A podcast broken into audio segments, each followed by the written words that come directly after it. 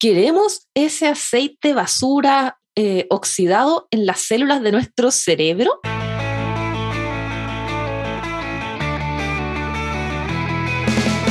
Hola a todos, bienvenido al podcast Se tenía que decir y se dijo. Yo soy Diana de Chile y junto a mi amigo Edvier de Puerto Rico somos los anfitriones de este espacio. Aquí conversaremos principalmente de temas de nutrición y metabolismo y haremos un esfuerzo por traducir al español y en formato sencillo todo el universo de información tope de línea que existe en este ámbito.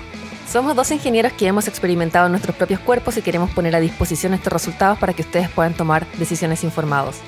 Este podcast es únicamente para entretención y difusión de nuestras opiniones personales no constituye práctica de ninguna disciplina ni consejo médico profesional. El uso de esta información, opiniones y experiencias es responsabilidad de cada uno de los lectores y oyentes. Todo lo conversado en este espacio no constituye ningún tipo de diagnóstico ni recomendación. Los que nos escuchan deben siempre consultar con un profesional competente y calificado del área de la salud. Sin más demora, los invito a escuchar el episodio de hoy.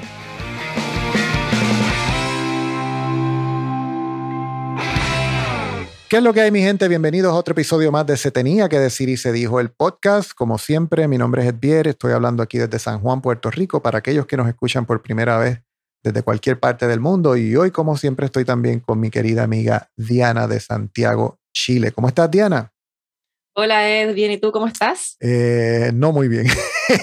no muy bien. No muy bien. Hoy de esos días que hoy, hoy son de esos días que uno no está muy bien. Eh, Cuéntame. Ha sido un día bastante complicado y de hecho tiene que ver particularmente con lo que vamos a estar hablando en el podcast de hoy. Recuerda que en este podcast de Se tenía que decir y se dijo, siempre hablamos de nutrición, salud, bienestar, metabolismo, estilo de vida y todo aquello que no te dicen en la narrativa tradicional. Queremos que desarrolles pensamiento crítico sobre estos temas y también puedas tomar el control de tu salud por medio del conocimiento.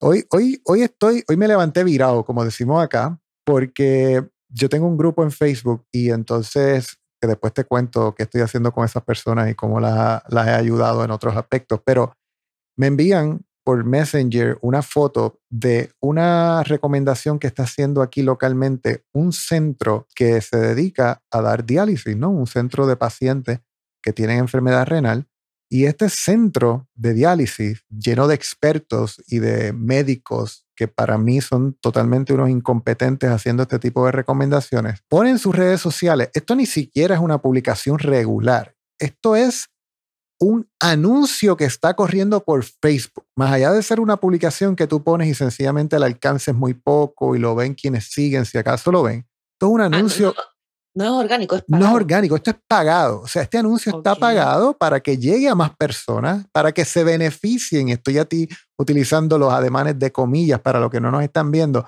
para que se beneficien de estos excelentes consejos. E, estas recomendaciones que está haciendo este centro de diálisis dice, en parte, ten tu mochila renal lista, ¿verdad? Ten, ten tu mochila renal.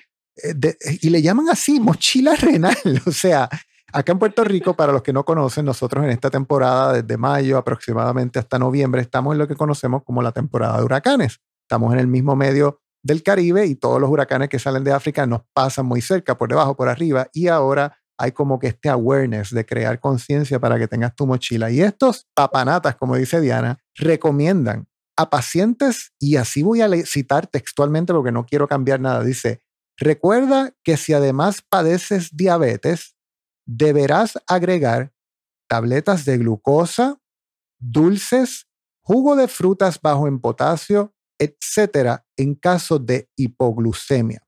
Las recomendaciones que están haciendo estos queridos nutritores y doctores Mallorca o doctores Marraqueta es para las personas que padecen de enfermedades renales 12 latas de frutas de 4 onzas.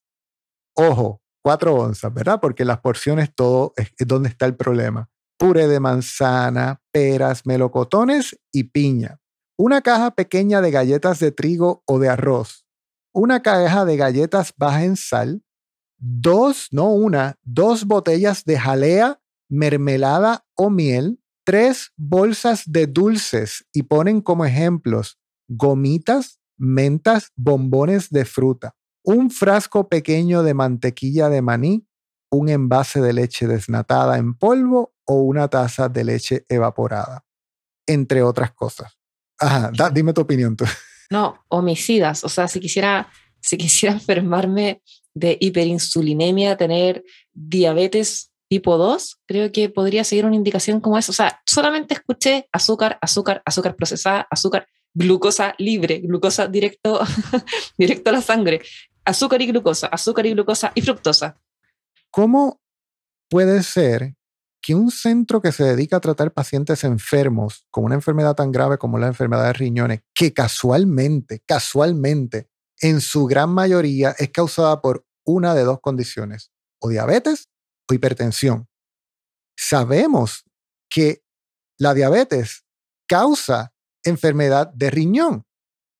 ¿Cómo es posible que le demos el mismo veneno solo porque es para emergencias a estas personas, lo que en su primera instancia les causó el problema por el cual se están dializando. O sea, ¿en qué cabeza puede caber esto? Es que en mi sentido común no cabe, no puedo entender. Ah, o sea, ¿cómo le decimos a un celíaco come gluten? ¿Cómo le decimos a un intolerante a la lactosa come lactosa?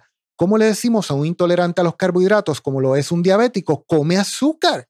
¿Cómo le decimos a un alcohólico que, que siga tomando alcohol? Lo peor de todo, Diana, lo peor de todo, no es la recomendación porque aunque no lo espero, tampoco me sorprende, es que la gente defiende este tipo de recomendaciones. Y ahí es donde yo llevo que el problema no son las instituciones médicas, ni los profesionales, ni los doctores, ni los incompetentes. El problema somos nosotros, Diana.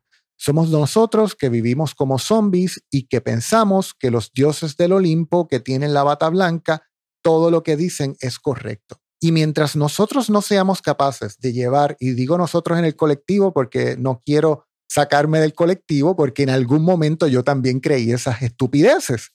También. Mientras nosotros no hagamos nada. Entonces, y eso fue lo que le dije a la persona que me lo envió, porque no comentaste en la publicación?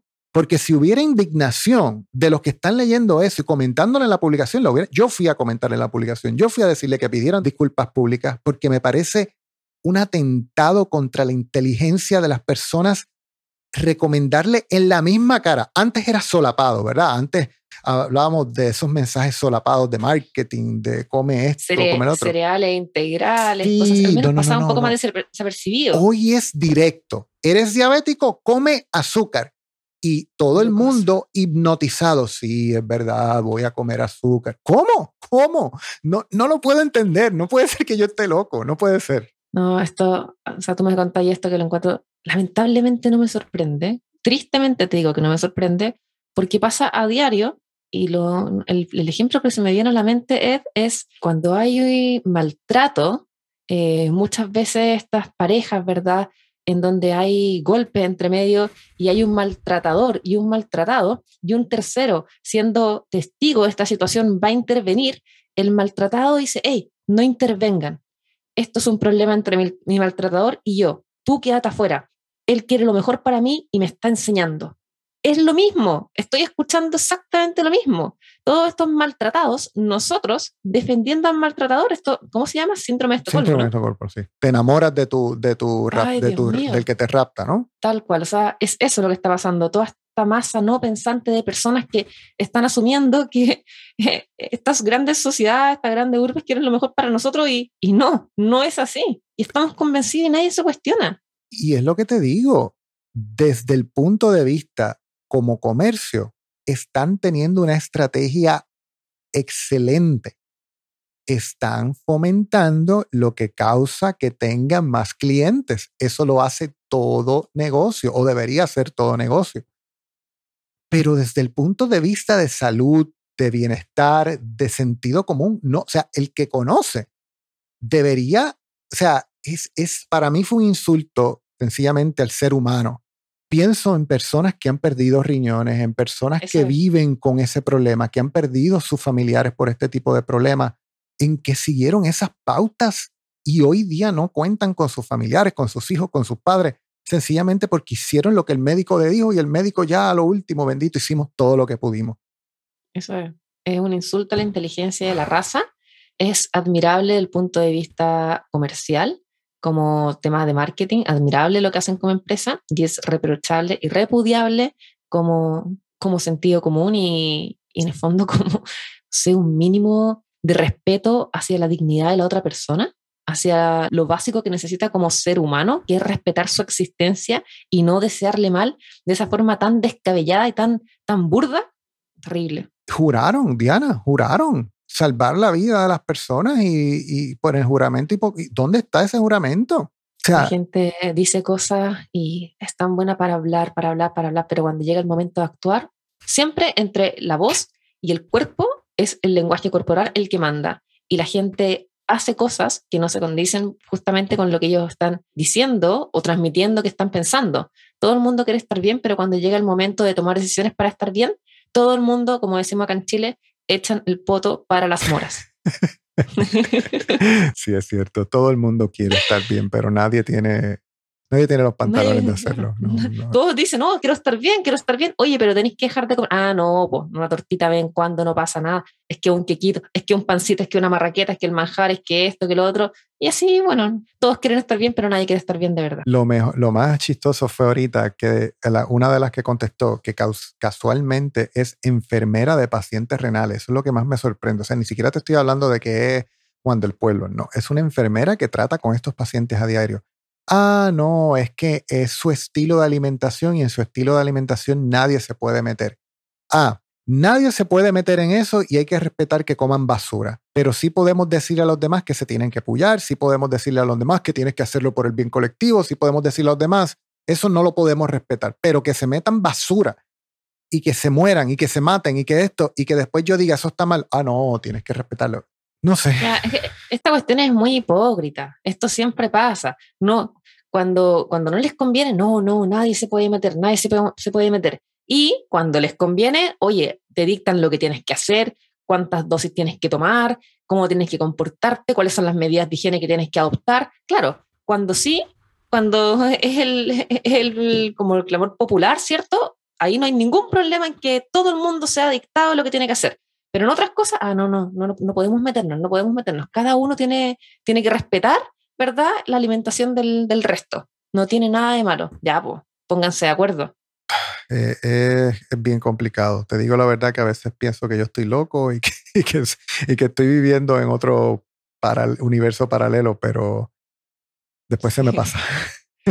y precisamente de eso es una de las cosas que vamos a hablar hoy, porque otro tema muy similar a este, ¿no? El azúcar es sencillamente descarado, pero hay otro tema donde los expertos en salud siempre tienen una visión que obviamente no es la correcta referente a lo que se trata con los aceites vegetales y siempre todo está basado en la teoría y en la hipótesis de la que las grasas saturadas son realmente de origen animal, porque siempre lo ponen así, particularmente estos doctores veganos. Todas las grasas de origen animal causan enfermedades cardíacas, causan afecciones crónicas de la salud. Yo he escuchado que causan diabetes, sin embargo, las grasas buenas son las grasas vegetales, que solamente tienen grasas insaturadas. Para mí, se me rompe la mente entrar al sitio web de la Asociación Americana de la Diabetes y ver que lo que recomiendan es aceite de canola, aceite de maíz, porque estos aceites tienen grasas insaturadas y las grasas saturadas son malas para tu corazón. La pregunta que debemos realmente hacernos nosotros es, ¿es el caso? ¿Qué dice realmente la ciencia? ¿Son los aceites vegetales realmente que usamos o que usa la gran mayoría de las personas hoy en las comidas, en los restaurantes, en los productos que están empacados y procesados? ¿Son realmente una alternativa? ¿Están realmente estos aceites bajo lo que dice la ciencia que es saludable? Un pequeño paréntesis, pero acá tú, tú bien decías todas estas eminencias que recomiendan estas cosas. Acá en Chile hay una revista que se llama, si no, me equivoco, Salud del Corazón. Obviamente. Lo peor es el nombre, lo peor es. Salud del Corazón. Y aparece la Sociedad de Cardiólogos de Chile, la SOCHICAR. Y en portada, eh, una abuelita, así como de 80 años, con un bidón gigante de aceite de canola y recomendando tomar todos los días aceite de canola porque la Sociedad Chilena de Cardiólogos de Chile la recomienda porque es lo mejor para el corazón. Ay, ay, aycito. Ay, ay, aycito. Y lo peor de todo no es eso. Lo peor de todo es que tú dices que no y te miran como si fueras, como si tuvieras tres ojos. O sea, es como que es muy difícil sacar de la mente de estas personas uno de los problemas que, que creo que tú vas a comentar un poco al respecto es qué pasa con este tipo de aceites vegetales cuando se procesa. O sea, ¿cuál es realmente el problema que tienen? Pero, a ver, acá es legítimo que las personas tengan dudas porque imagínate toda la información que aparece sobre, oye, pero este aceite es bueno, este es malo, que no, que el aceite de coco es solamente para hacerse masaje en el pelo, pero es tan malo porque tapa la arteria, etc. Y Dios, no, no hay ningún solo estudio que pueda probar eso y harto dinero y hartos recursos se han gastado en encontrar al menos un estudio y nada ha podido demostrarlo. Sin embargo, lo que se ha visto es que, a ver, independiente de los veganos, los palios, los crudiveganos, los no sé qué, independiente de cualquiera sea nuestro protocolo de alimentación, yo carnívora, tú keto carnívora, etcétera, creo que coincidimos todos en una cosa, y es que mientras los alimentos son menos procesados, es mejor.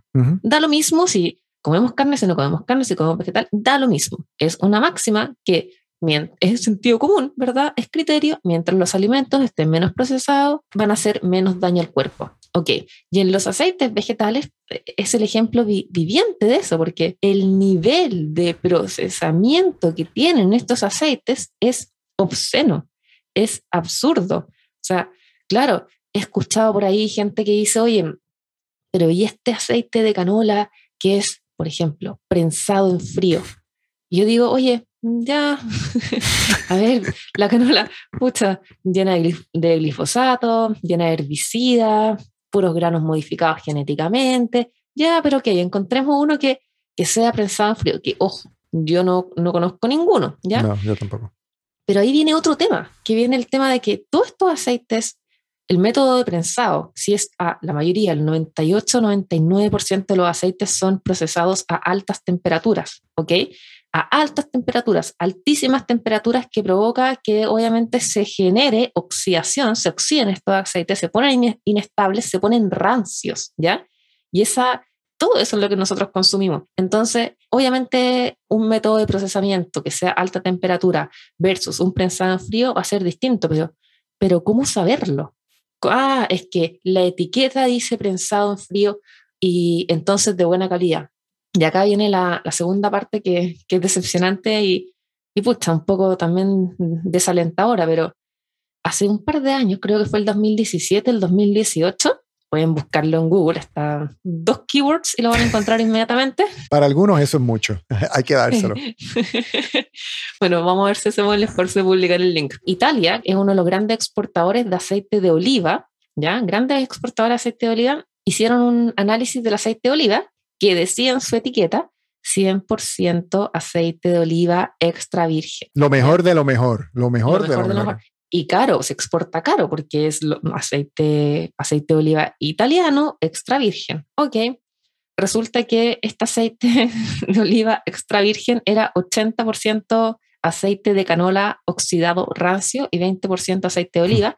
¿Por qué? Porque obviamente detrás de estas exportadoras estaba el negocio de la mafia italiana y la mafia italiana para hacer obviamente su lavado de dinero que, le permitía seguir operando su negocio tranquilamente sin problema, le convenía hacer esta mezcla de, de aceites vegetales y se vende una cosa con una etiqueta y finalmente termina siendo otra. Entonces pasa, pasa que muchos aceites dicen prensado en frío, que no son prensados en frío, que son oxidados a altas temperaturas, Pasa que muchos aceites de oliva dicen 100% aceite de oliva extra virgen y no son aceite de oliva, son mezcla. Yo, sin ir más lejos, sin ir más lejos, hace, bueno, antes de toda esta, esta restricción social, solía tener un restaurante favorito en, en un lugar acá que vendían una, un pescado, una merluza, con un arroz, no, con un puré de coliflor muy raro el plato porque casi no existía.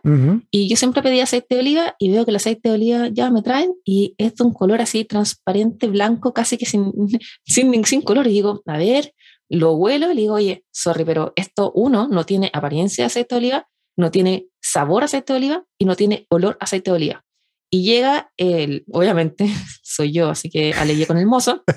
El mozo me dijo, no, tú no tenías lo que estoy hablando. Este es un aceite increíble, te voy a llamar al chef. El chef me dice, oye, es que tú no tenías idea, este es un aceite que nosotros importamos. Y yo, ya, ¿de dónde lo importan? De Italia. Y yo, ok, no se diga más, saco que tenía a mano, obviamente mi artículo, me está diciendo que importáis de, importáis de Italia es el aceite de oliva que es conocido por ser manipulado por las mafias italianas, que tiene 80% aceite de canola y 20% oliva.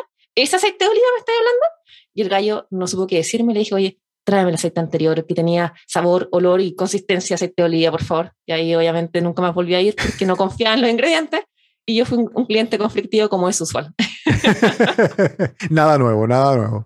Nada nuevo. Y añadiendo a eso, el año pasado también pasó lo mismo con el aceite de aguacate, que salió también en varios estudios que se hizo, donde cogieron, si mal no recuerdo, yo leí el estudio, pero no sé si fueron 20 muestras de aceite de aguacate comercialmente disponibles, inclusive en, online retailers, en tiendas, hicieron pruebas de, son diferentes pruebas las que le hacen para poder saber las concentraciones, la acidez, etcétera, y encontraron que todos aquellos que decían ser aceites 100% de aguacate, prensado en frío y toda la cosa, realmente estaban mezclados con aceite de soya, aceite de canola y otros aceites. Bullshit. Lo mismo, lo mismo. Me preocupé porque particularmente en la tienda vendo algunos aceites que proclaman ser aceites de aguacate. Hice el due diligence, como le dicen en inglés, hice la gestión de comunicarme con las compañías, pedirle por favor que me dejaran saber si sus aceites estaban incluidos y resulta que dos de las marcas que vendo eh, no estaban incluidos dentro de esos y tienen certificados de autenticidad para sus aceites de aguacates, como que son realmente 100% aceite de aguacate. Desde que conocí eso, dejé de confiar obviamente en estas marcas tradicionales de aceite de aguacate. De hecho, dejé de utilizar aceite de aguacate, punto. Ya personalmente no lo uso, mejor uso la grasa animal, que sé de dónde viene y que, y que, y que obviamente si está viniendo de la carne, es de la carne. Pero sin duda hay una mafia y eso es parte de lo que las personas deben entender. Cuando hablamos de, aceite, de aceites no en nada. En nada, en nada. O sea, no podemos. Eh, los otros días fuiste tú, sí, que me mencionaste que un amigo tuyo mencionaba, ingeniero, que las etiquetas decían las cosas. No, sea, no. No, lo, repitáis, que me da vergüenza.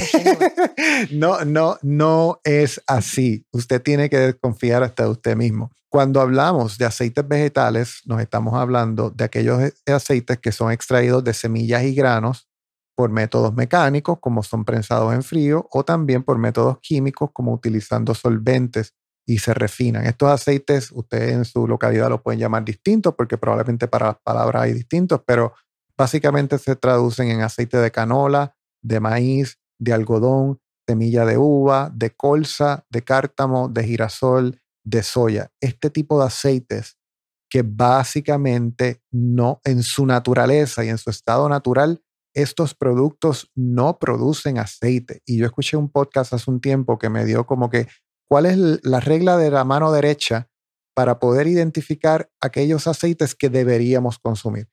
Pues la pregunta o la ilustración era, si usted en el estado natural coge ese alimento y lo exprime o lo presiona, ¿bota aceite? Esa es la pregunta que yo siempre me hago y le digo a otros que se hagan.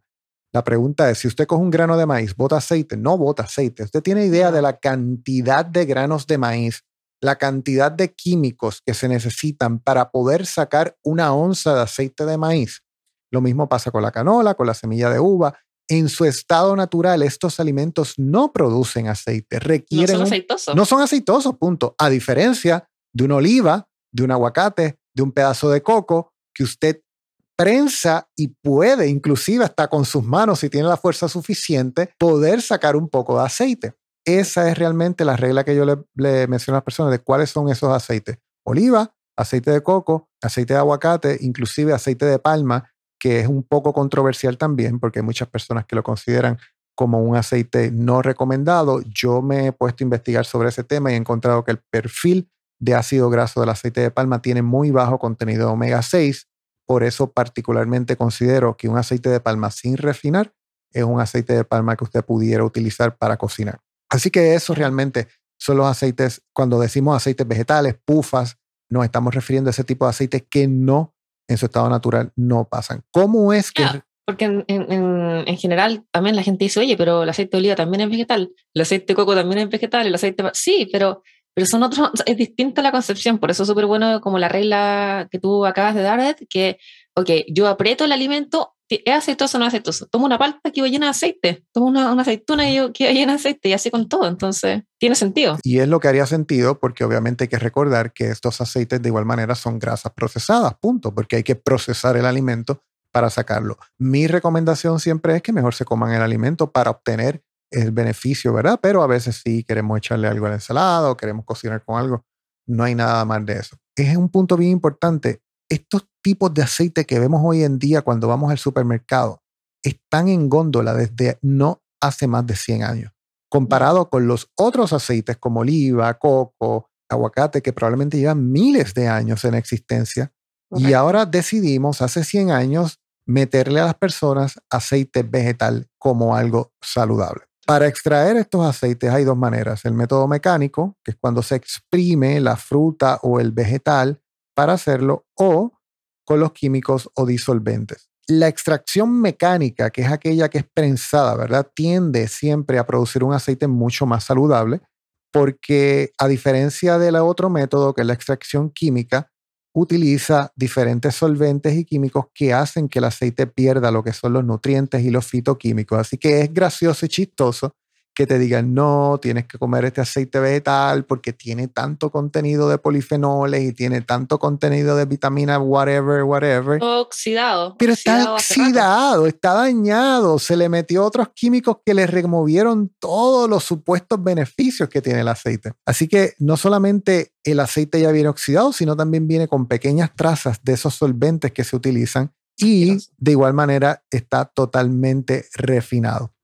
Y ustedes saben que esto tiende a conocerse como lo que es un producto altamente procesado. Es importante que la gente entienda que para hacer que estos aceites luzcan apetecibles y que se pueden utilizar, necesitan pasar por el proceso de refinación, que es donde se eliminan las impurezas de estos aceites con ácidos, con blanqueadores, con arcilla, con desodorizadores todo para que sea estable y atractivo. O sea, no piense que cuando usted procesa la canola lo que sale es aceite transparente, bonito, embotellado, como usted lo ve. Tiene que pasar por un proceso inclusive con hexano en muchas ocasiones para que pueda verse comestible. Y hay un video por ahí que vi hace un tiempo en las redes sociales de cómo se hacía el aceite de canola. Sencillamente es asqueroso, asqueroso.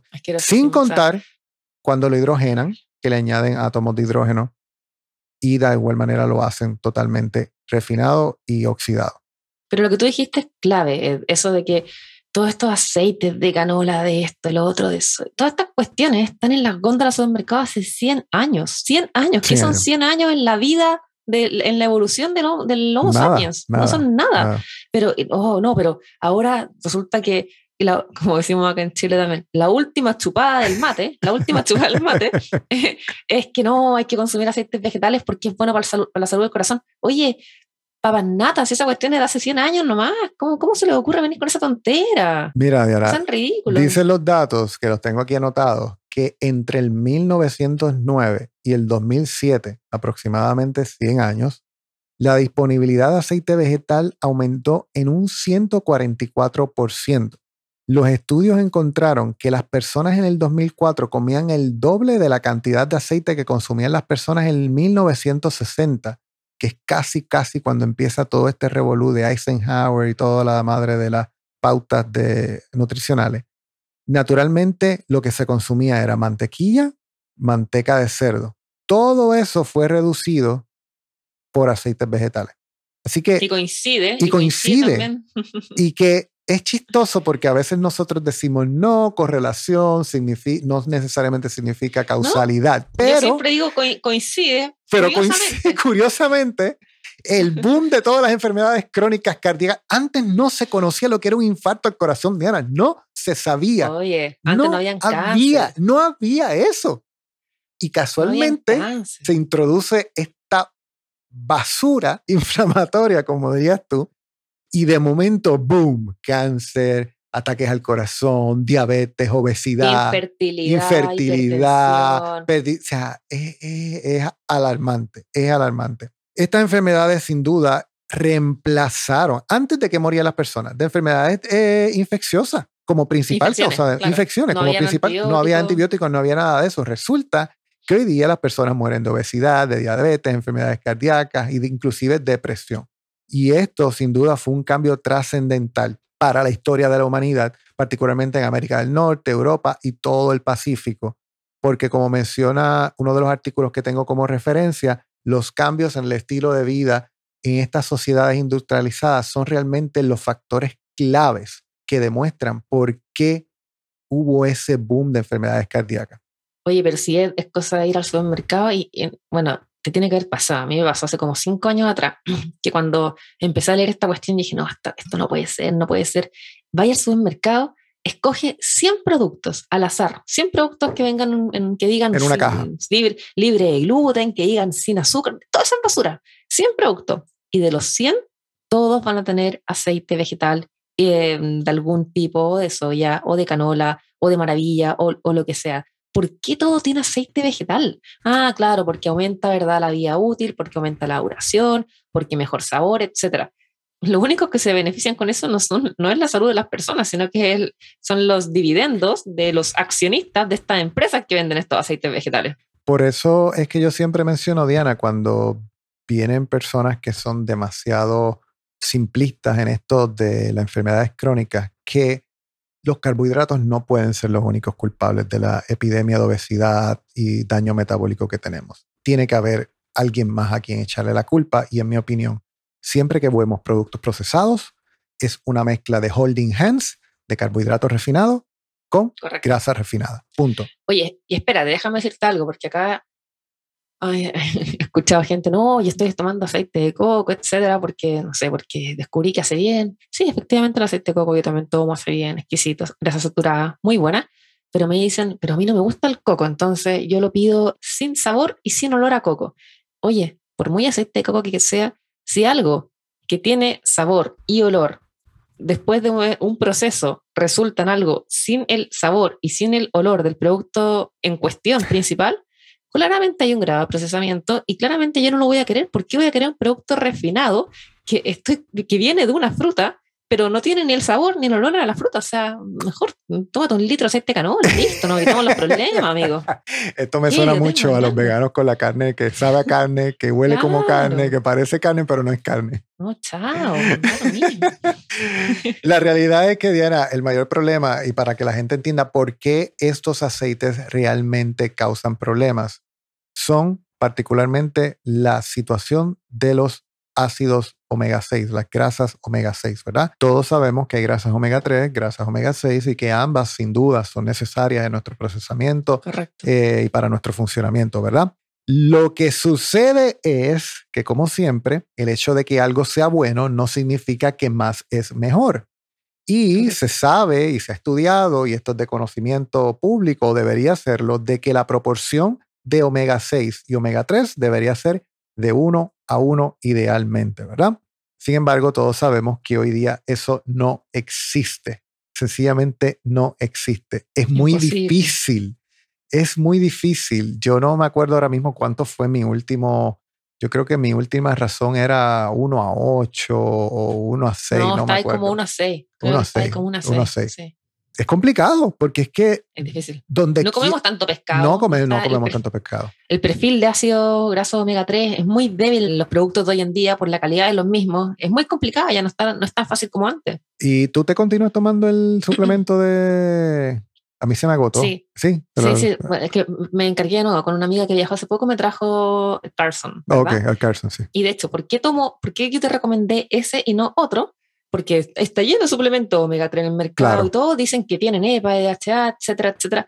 Pero en verdad uno ya no puede confiar en nadie. Si el aceite de oliva extra virgen te dice que es extra virgen y no, no es ni, ni, extra virgen ni es de oliva, entonces en verdad uno ya no puede confiar en nadie. Y el que te recomendé yo, que es este Carson, que es que él te lo recomendé porque el doctor Atía, en un podcast, él lo recomendó dado que le mandaron a hacer un examen de perfiles a, eso, a esas cápsulas de omega 3 y él detectó que tenían lo que decía que tenía la etiqueta. Entonces yo con eso me doy por pagar y digo que confío en este producto no porque la etiqueta lo diga, sino porque alguien lo, le mandó a hacer una prueba y el contenido es lo que dice la etiqueta que tiene. Entonces, y, no estaba oxidado. Justamente, no está oxidado. La mayoría de los omega 3 que venden en el mercado del aceite de pescado está oxidado. Entonces, no, es mucho peor, mucho mayor el, el daño que tomamos al tomar estas cápsulas de ácido graso oxidado que el beneficio por tomar per se omega 3, no, no tiene sentido, se pierde. Las personas tienen que entender que estos aceites son sumamente delicados y que cuando hablamos de aceites oxidados, inestables, inestables ¿verdad? Son inestables y cualquier cambio en temperatura o luz sencillamente ya los daña. O sea, la botella de aceite que usted compra en el supermercado de canola, de aceite, ya viene oxidada, dañada por la calor, por el procesamiento, por el refinamiento, y usted viene a su casa y lo calienta a altas temperaturas. Asqueroso. Así que sencillamente entienda que esto es un proceso molecular, químico, que ocurre a niveles de moléculas y que usted no ve, o sea, usted no lo va a percibir, aunque hay veces que cuando usted lo calienta, si usted siente un olor a quemado en su casa, de aceite quemado, ya el aceite está dañado y usted viene ahí y fríe sus pancitos y su carnecita, ¿verdad?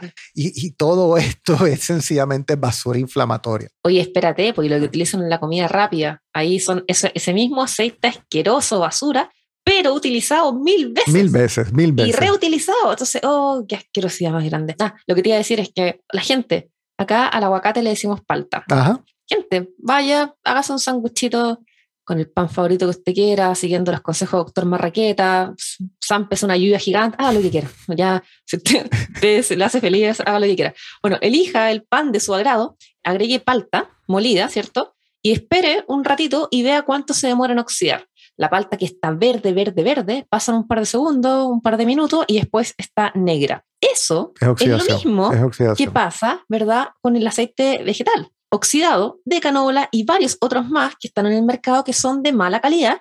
Y aunque la etiqueta diga que son de máxima calidad prensado en frío, la verdad es que muchos de ellos no lo son. Por eso, adelante. No, la, pregunta es, ¿queremos ese aceite basura eh, oxidado en las células de nuestro cerebro? ¿Lo queremos de verdad? Que la vida media de estos aceites vegetales es más de dos años, 720 días, si, no, si mal no lo recuerdo, según decía el doctor James T. Antonio. ¿Por qué yo querría esa basura en mi cerebro? ¿Por qué querría esa basura en las células de mi cuerpo? Altamente oxidable. No quiero nada de eso. Quiero, quiero ácido graso, ácido graso omega 3 de buena calidad, con un perfil, no sé, que está alimentando a mi cerebro, que no lo esté oxidando, que no lo esté inflamando, porque toda esa oxidación pasa a inflamación y luego todo el, conjunto de problemas que se gatilla de acuerdo a eso. Y bien importante algo que mencionaste, para los que no entienden qué es eso de la vida media y los casi dos años, para que ese aceite que usted consumió, su cuerpo pueda salir de él, expulsarlo, eliminarlo. La mitad de lo que usted se consumió, la mitad, no, ni siquiera es completo, la mitad le toma el cuerpo casi dos años sacarlo. Y esa mitad se sigue partiendo en mitades y en mitades y en mitades, lo que significa que salir, como desintoxicarse de aceites vegetales, puede tomarle usted decenas de años si usted continúa. Toda una vida. Toda una vida. Nunca, nunca, eh, inclusive parando el consumo de aceites vegetales directamente, usted puede consumir aceites vegetales en productos empacados, aunque no se los use para cocinar. Inclusive las carnes que consume pudieran tener y se sabe, por ejemplo, que el pollo este, que no es pollo de pastoreo, que es pollo de corral tradicional, etcétera, que alimentado con maíz, soya, whatever. El cerdo. El, cerdo, acumulan, estos animales acumulan en su tejido graso altas cantidades de omega 6 porque al igual que nosotros los seres humanos no los producimos, así que si los tenemos es porque los ingerimos por medio de la alimentación. Y los animales que ingieren esto es por medio del maíz, por medio de la soya. Es patético que a las gallinas le den aceite de soya como parte de su suplementación. Y eso no me lo dijo nadie. Yo conozco a alguien que cría gallinas y es parte, igual cerdos, y es parte de la dieta de estos animales porque necesitan calorías para que se eh, desarrollen normal. Y les meten aceite de soya y le meten aceite de canola en su alimentación. Le meten maíz. Esto hace que el animal acumule, porque no lo puede convertir en omega 3, como quizás hace un animal rumiante, acumule en su grasa estas altas cantidades y usted dice, no, yo no consumo ninguno de estos aceites, pero se está comiendo un chicharrón de un cerdo que está lleno de pufas, pues obviamente usted va a obtener pufas. Así que es un dato importante. Oye, y mientras te escuchaba, estaba pensando que, dado que ahora todo el mundo se lo alimenta con pellets, carbohidratos, y no solo carbohidratos, sino que aceites vegetales también, a todo el mundo, digo, a la gente, a nosotros nos alimentan con pellets, nuestros pellets favoritos, la avenita en la mañana y un sinfín de cereales, a los perros, a los gatos, ¿verdad? Todas estas, estas comidas tienen aceites vegetales, uno diría, ¿cómo, ¿cómo es posible? Hasta la comida de guagua, la comida de guagua recién nacida, oh, tienen aceites vegetales. Es asqueroso, Diana, ah, asqueroso. Y ahora pensaba, oye, ya, ¿sabes qué? Al menos en Chile, como somos productores, ¿verdad?, de salmón y exportamos salmón de calidad, salmón basura, de Chile, que está criado en unas jaulas llenas de caca, pero no importa, unas jaulas, ¿verdad?, en el mar, llenas de antibióticos también. Me pregunto, estos salmones que, que, son alimentados con pellets y con grano, ¿ese grano tendrá aceite vegetal? ¿Sabes qué? No, no, no, no sé, no soy experta, pero no, no, me, sorprendería. No me sorprendería, si puedes escoger el color del salmón, a ese nivel hemos llegado en la industria de alimentos. El granjero de salmón, por llamarlo de esa manera, le da una carta de colores. ¿De, qué anaranjado quieres que sea tu salmón? Ah, quiero que sea bien anaranjado. Este es el pellet que le tienes que dar al salmón, que viene lleno de tinta sencillamente para el salmón. A ese nivel hemos llegado en la alimentación. Porque claro, obviamente usted cuando va al supermercado escoge el salmón que más bonito se ve y el salmón que más bonito se ve es el más anaranjado. Y entonces, claro, ahora el salmón que uno dice, oye, pescado, está lleno de omega 3, chuta, si lo alimentan con grano, que imagínate pudiese tener omega 6, aceites vegetales, o sea, ya no sé cuál sería el beneficio de alimentarnos con un pescado con omega 3 lleno de antibióticos y que fue alimentado con grano que acumuló todos los aceites vegetales interiores en fin, mm, no, no, me sorprende nada ya, la verdad. Y con caca. Obvio, alimentado con sus heces.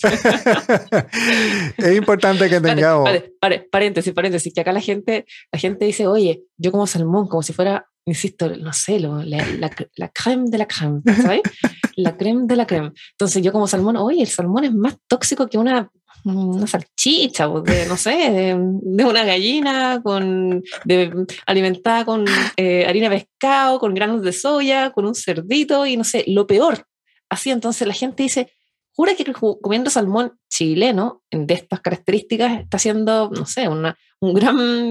Un Acto por la sociedad claro, a su bienestar. Y oye, amigo, o sea, mejor, esa mejor cómete, no sé, una hamburguesa la comida rápida, seguramente va a tener menos antibióticos y menos basura en no sé ahí, que, ahí que se le dice, ah, po, huevón, ah, po. Tal cual. Hay que, sin duda, es parte del proceso de orientar a las personas. Las personas no saben nada de alimentación, las personas están totalmente equivocadas con lo que hacen, por eso no ven progreso. Parte de las enfermedades relacionadas a los altos consumos de omega 6 que vienen en estos aceites oxidados son enfermedades del corazón. Aunque no está aún totalmente probado, sí hay motivos para sospechar que las grasas omega 6 y los aceites refinados están detrás de esta inflamación y estrés oxidativo. Por ejemplo, en las referencias tengo aquí que los estudios han encontrado hace mucho tiempo que la ingesta alta de grasas omega 6, principalmente de los aceites de semillas, causan disfunción endotelial y aterosclerosis. Esto podría deberse tanto a los efectos proinflamatorios que tienen las grasas omega 6 que se encuentran en las partículas de LDL que se oxidan fácilmente. Lo que esto significa es que no es el LDL que es malo y obstruye las arterias, es el LDL oxidado por este tipo de grasas que metemos a nuestro cuerpo en lo que comemos, que hacen que eventualmente se nos cause daño endotelial y el daño endotelial gatilla la aterosclerosis. De igual manera, está relacionado todo este consumo de aceites vegetales a la obesidad. Sabemos que la obesidad, y dice aquí tengo el estudio Artemis, perdóname, la persona Artemis P. Simopoulos, conocida por su trabajo con los PUFAS, muestra que los ácidos grasos omega 3 y omega 6 tienen diferentes efectos metabólicos sobre la salud y afirma que los estudios prospectivos encontraron un mayor riesgo de obesidad con una mayor ingesta de grasas de omega 6. Y algunas de las razones por las que esta ingesta de aceite de omega 6 conduce a la obesidad incluyen una ingesta equilibrada de pufas es fundamental para la salud porque es bien importante que las personas entiendan que no es que no necesitamos omega 6, es que los necesitamos en las cantidades correctas, porque tanto el omega 6 como el omega 3 desempeña diferentes funciones fisiológicas, inclusive a nivel de membrana celular pero lo que causa los problemas que vemos hoy día metabólicos son los desequilibrios en estas cantidades. La ingesta de omega 6 conduce a la producción de metabolitos en el tejido graso, lo que estimula la producción de más glóbulos blancos y disminuye la producción de células adiposas más oscuras que ayudan a estimular el metabolismo. Y ahí entra lo que se conoce como la hiperactividad del sistema endocannabinoide que actúa sobre las células de grasas y modula la, sensibilidad a la insulina. Hay una teoría, Diana, que creo que había compartido contigo hace un tiempo atrás. Se me olvidó el nombre ahora exactamente. Es una teoría distinta de la obesidad y es la teoría que dice que a mayor consumo de grasas omega 6, nuestros adipocitos, nuestras células de grasa, se vuelven no resistentes a la insulina. Fíjate que ah, siempre hablamos de la resistencia a la insulina como algo negativo, pero dice este doctor, que se me olvidó también ahora el nombre de un video en YouTube que él explica todo esto a nivel bioquímico, lo vi completo y se me olvidó su nombre, pero él explica que básicamente queremos ser sensibles a la insulina en toda nuestra periferia de nuestro cuerpo, pero queremos ser resistentes a la insulina en nuestros adipocitos, porque si no somos resistentes a la insulina en nuestros adipocitos, van a continuar creciendo y haciendo que entre más material al adipocito para que siga creciendo. Así que a nivel de adipocito o a nivel de célula grasa queremos ser resistentes a la insulina. Los ácidos omega 6 activan una vía dentro de la mitocondria de la, de, la célula eh, que se conoce como el Electron Transport Chain o la cadena de electrones, como se traduzca eso en español, que hace que la célula no se vuelva resistente a la insulina, sino que se vuelva totalmente sensible a insulina, así que el adipocito continúa creciendo, continúa creciendo, continúa creciendo hasta el punto en que ya no puede más, explota y empieza a liquear o a botar ácidos grasos y ahí ocurre la disfunción metabólica. A diferencia de las grasas saturadas, que casualmente, según los doctores marraquetas, son tan malas, pero las grasas saturadas a nivel bioquímico causan que nuestros adipocitos sean resistentes y no activan esa, esa vía. Curioso, ¿no? Es algo que nos da algo en qué pensar. Sí, correcto. Entonces, ah, bueno, después te mando un podcast que también estás escuchando justo este mismo tema, que es un poco más técnico, pero tú dijiste un, tema del ratio de los omega 3 omega 6, que ojalá uno a uno, hablamos de cuánto tenéis tú. La lata de esto, el problema es que en la sociedad actual uno, uno encuentra personas que tienen, debiéramos tener uno a uno. Imagínate tú que te alimentas bien, tienes 1,6, 1,5, yo que me alimento bien tengo 1,4, 1,3 es muy difícil tener uno a uno, porque todo está contaminado. Vaya a un restaurante, está todo contaminado, te dicen que no tiene algo, si tiene, etc. Y lo normal, lo normal, llámese normal, como lo que está dentro de la campana Gauss, ¿cierto? Es 1 es a 20, 1 omega 3 por 20 omega 6, 1 omega 3 por 30 omega 6. He llegado a leer en varios testimonios médicos, clínicos, 1 a 50. O sea, ¿qué nivel de inflamación tiene tu cuerpo? 1-1 en vez de 1-1, 1-50. Ese es el resultado de los protocolos de, la alimentación occidental que estamos viviendo hoy día. Entonces, y acá uno dice, ya, si hay alguien que nos está escuchando que se interesa en el tema, oye, ¿cuánto tendré yo de omega 3, omega 6? Ah, buenas noticias. En Chile no se hace ese examen. Así que nada, quédese de brazos cruzados y recen al Señor para que su cuerpo esté sano. Listo, nada que hacer. Bueno, obviamente hay lugares como Calevit, lugar donde yo me atiendo con el doctor Santana, que, mandan ese, que hacen ese examen y lo mandan, lo mandan a Estados Unidos porque obviamente acá no te lo pueden dar un examen tan importante que tiene que ver con el nivel de inflamación, acá en Chile no lo hacen y a nadie le importa y nadie se preocupa. Y, y, todo está bien, y todo está bien.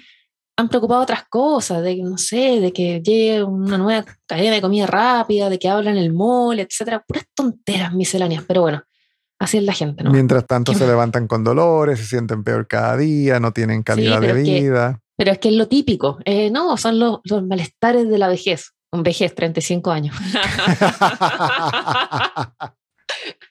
en fin. Otra de las enfermedades que está relacionada al consumo de aceites o altos consumos de omega 6 es la diabetes y dice un estudio reciente publicado en la revista Nutrition and Diabetes que se descubrió que un ácido graso que se encuentra en el aceite de colza, yo no estoy muy seguro si la colza también es canola o la colza es em, otra...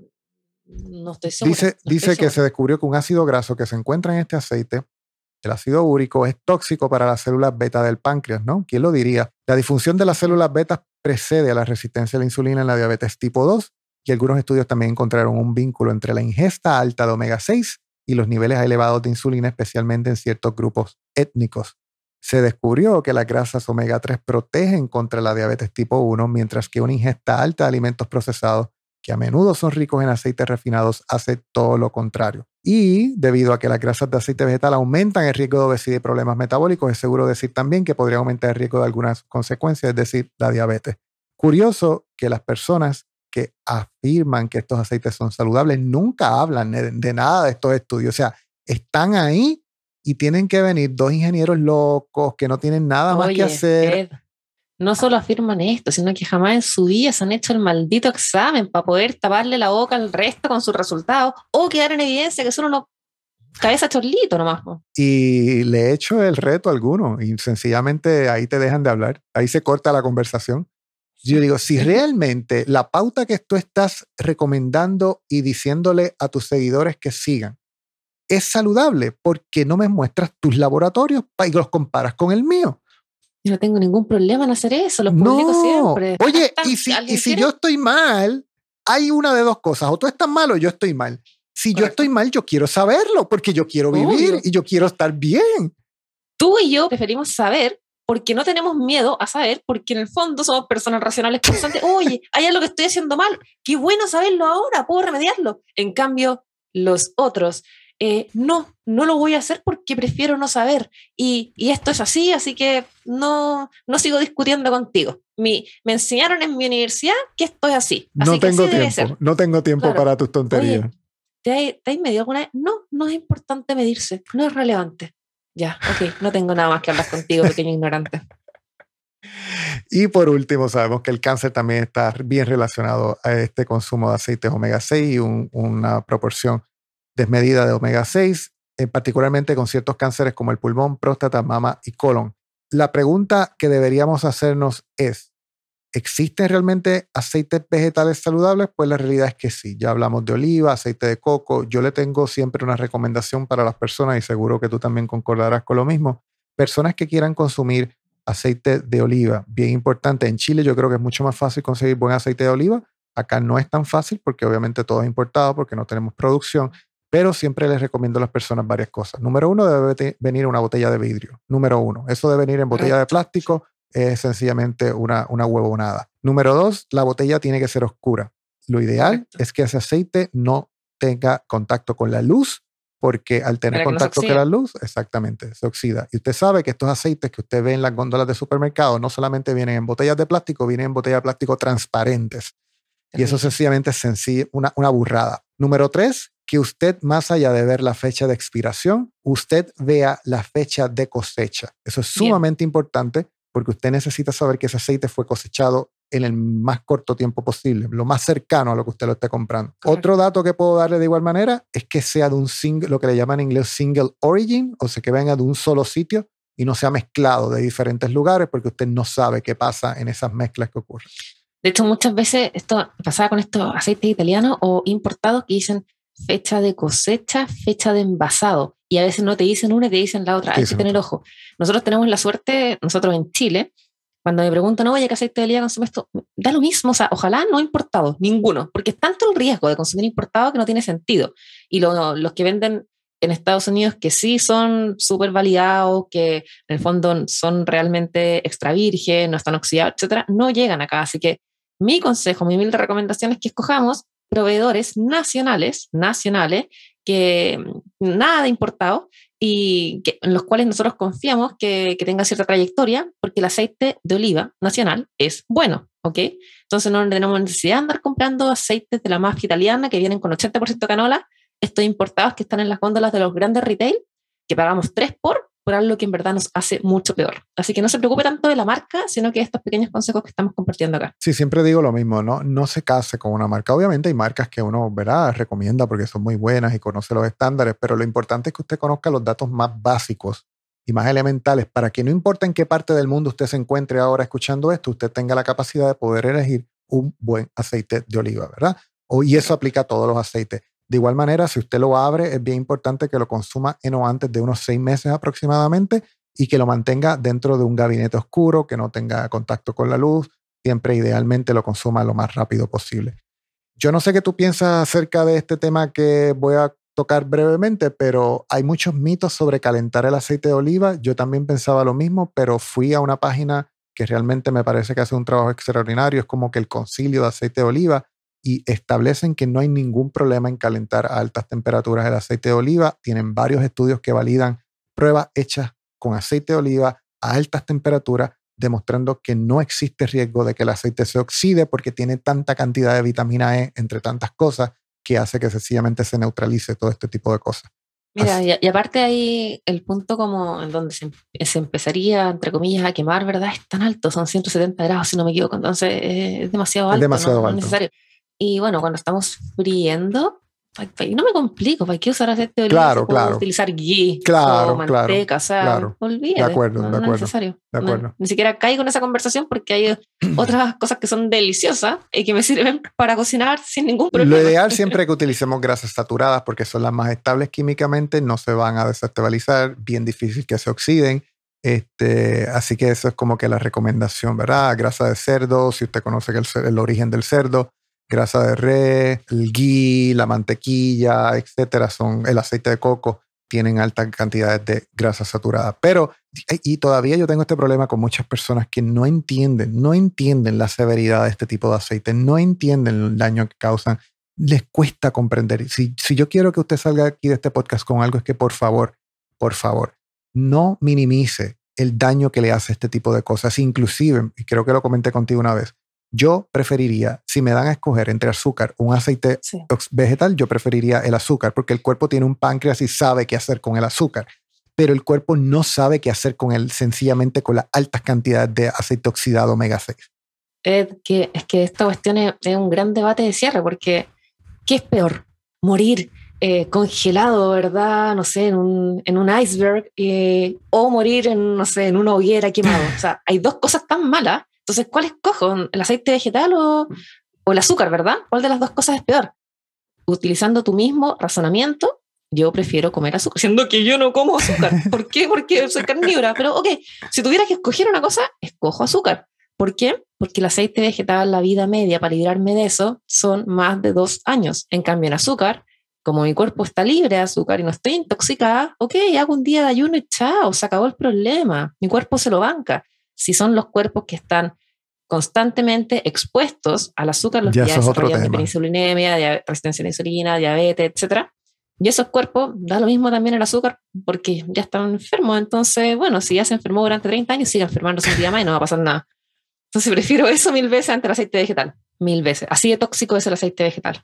Así de, con esa seriedad es el- con la cual no transo el aceite vegetal porque es asqueroso. Y, no, y yo quiero mi, mi cuerpo, la pared de, mi pared celular libre de toda inflamación, libre de toda oxidación. Y para eso quiero todo el aceite vegetal fuera de mi vida.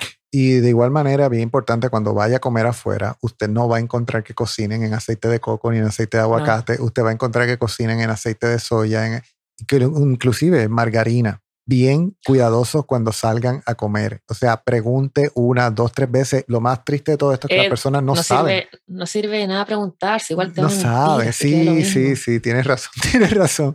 Eh, mismo, no sirve nada. Inclusive piensan que la margarina es mantequilla. O sea, todavía hay personas Sí. que piensan, yo le digo, ¿seguro que cocinas en mantequilla? Sí, en mantequilla. Le dije, ¿puedo traer el pote, por favor, cuando me lo traen? Y eso es margarina.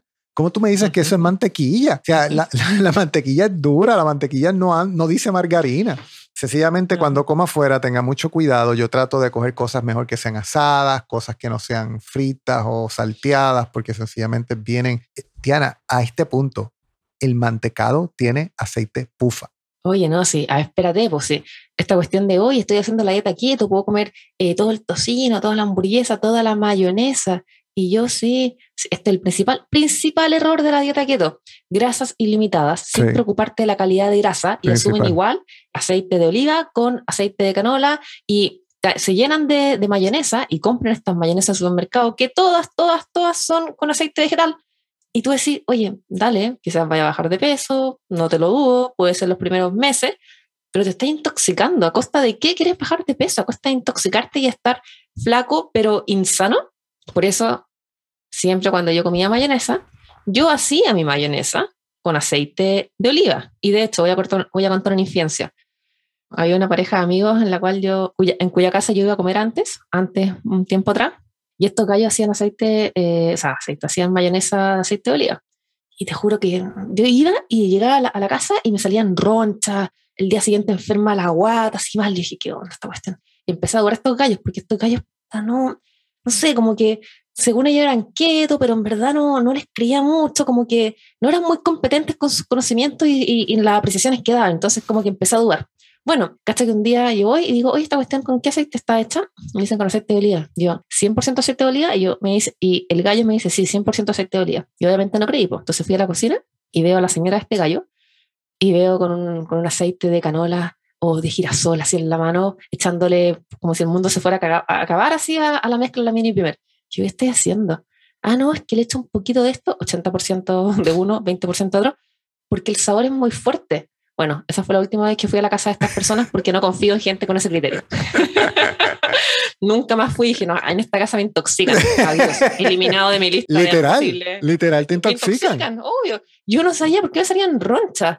Y bueno, cuando hago mi, mi mayonesa con aceite de oliva no pasa nada, cero. Cero roncha, cero malestar, etc. Todo bien. De hecho, ahora que traes ese punto, tengo un grupo de personas en Facebook que vienen de cometer este tipo de errores en, en keto y básicamente nos llamamos como que los exiliados del keto, porque vienen, son personas que todavía están obesas, personas que se les está cayendo... Son inflamadas. Inflamadas, inflamadas, Diana, inflamadas. No comían proteína, que eso podemos hacer después otro podcast de los errores más comunes en keto. Se hartaban de todo este tipo de pancitos keto, de postrecitos keto. esa era su comida. Esa era su comida. Por eso me reafirmo cada vez que encuentro este grupo de personas, particularmente 99% mujeres, que vienen inflamadas, con dolores, sin cabello, con hipotiroidismo inducido, sin comer. Diana, en una semana. Con su ciclo cortado. Con su ciclo, cortado, sin lívido. Te estoy hablando de que tengo decenas de testimonios en las publicaciones. Una semana, eliminando esa basura, comiendo harta carne, pero harta carne, un gramo por libra, que aproximadamente 2.2 gramos por kilogramo de peso, harta densidad nutricional, bajarle a las grasas, han cambiado su vida. No solamente han perdido peso, porque para mí la pérdida de peso es sencillamente una métrica irrelevante. E-, efecto colateral. Es un efecto colateral, pero me escriben, tengo el cabello, se me paró la pérdida de cabello, duermo mejor, tengo lívido, he bajado de peso, me siento menos inflamada, se me caen los pantalones. ¿Cómo es posible? Con sencillamente hacer varios cambios en la alimentación de estas personas porque venían de un keto totalmente desnutrido. Yo pienso que keto ha caído en otra cosa que no debió haber sido. Como digo yo, keto se prostituyó. Se prostituyó. Hoy día todo el mundo es keto y nadie sabe, o sea, todos son puros inflamados que comen basura, grasas oxidadas, ¿verdad? Sin azúcar. Vegetal inflamatorio. Sí, sin azúcar, da lo mismo. Entre aceite vegetal y azúcar, prefiero azúcar mil veces. Porque al menos mi cuerpo se limpia. Claro. Es sin duda un tema que podemos tocar después en otro episodio. Así que si queremos que te vayas con algo hoy importante, que por favor, por favor, entiendas que la proporción de omega 3, omega 6 en tu cuerpo es sumamente importante si nos escuchas de alguna parte en el que tienes acceso a este tipo de, pruebas que puedes hacerte por medio de sangre, por favor verifica cómo están tus niveles, tu ácido o tu perfil de ácidos grasos en tu cuerpo. Bien importante, suplementate si es necesario. Yo pienso que hoy en día es necesario suplementarse porque es muy difícil poder consumir omega 6 en toda la comida que comemos de buena calidad, así que siempre vas a necesitar algún tipo de suplemento, pero de igual manera, harto pescado de buena calidad te puede ayudar si no me equivoco, las setas también ayudan con los omega 3 o los hongos. Este, eh, sardina, la sardina, yo como sardinas todos los sábados, huevos, o sea, es alta calidad de grasa, ¿verdad? Pero no es que la grasa no haga daño, porque mucha grasa sí te puede hacer daño si es la grasa equivocada. Así que bien importante que por favor. Y, ojo, que y comiendo la grasa equivocada también pueden bajar de peso, pero la baja de peso no es lo importante. No es lo importante, no es lo importante. La gente no entiende lo que es realmente. ¿Sabes lo que pasa? Que yo me doy cuenta que muchas personas cortaron, acá le dicen cortaron la clase de física, porque no entienden lo que es el peso, no entienden lo que es la masa, no entienden lo que es la fuerza de gravedad y sencillamente tengo personas fofas, fofas, que perdieron músculo en la pérdida de peso y piensan que están saludables porque perdieron 20 libras resulta que perdieron 20 libras de músculo y lo que tienen realmente ahora es grasa. Muy mal. Entonces no queremos perder músculo, queremos perder grasa y queremos mantener y aumentar el músculo en lo posible. Y efectivamente puede que demore más, no va a durar, no, quizás no demore un mes, puede demorar tres meses, pero es el camino correcto porque lo estamos haciendo de la manera correcta. Clean ¿verdad? No dirty. y, estamos, el foco es estar sano, no es bajar de peso. Pero la gente todavía no entiende eso. Bien importante que si nos escuchas, por favor, que compartas este episodio con otras personas, hagas una reseña en tu plataforma de podcast favorito, sube una captura de pantalla con nuestros tags. El mío me consigues en las redes como MyHealthyWOE y a Diana la consigues como ayunointermitente.cl. Diana, ¿todavía te puedes nombrar o no? No, de hecho, Estoy censurada por Instagram, soy persona no grata, así que si me quieren tallar, eh, no, no van a poder, solamente me van a poder seguir escribiendo el nombre completo porque si no, no aparezco. También está Shadowban, esto es otro tema para otro podcast también, esto es horrible lo que está pasando. Así que ya sabes, si te gustó este episodio, por favor, compártelo con los demás amigos y nos veremos en el próximo. Bye bye, Diana.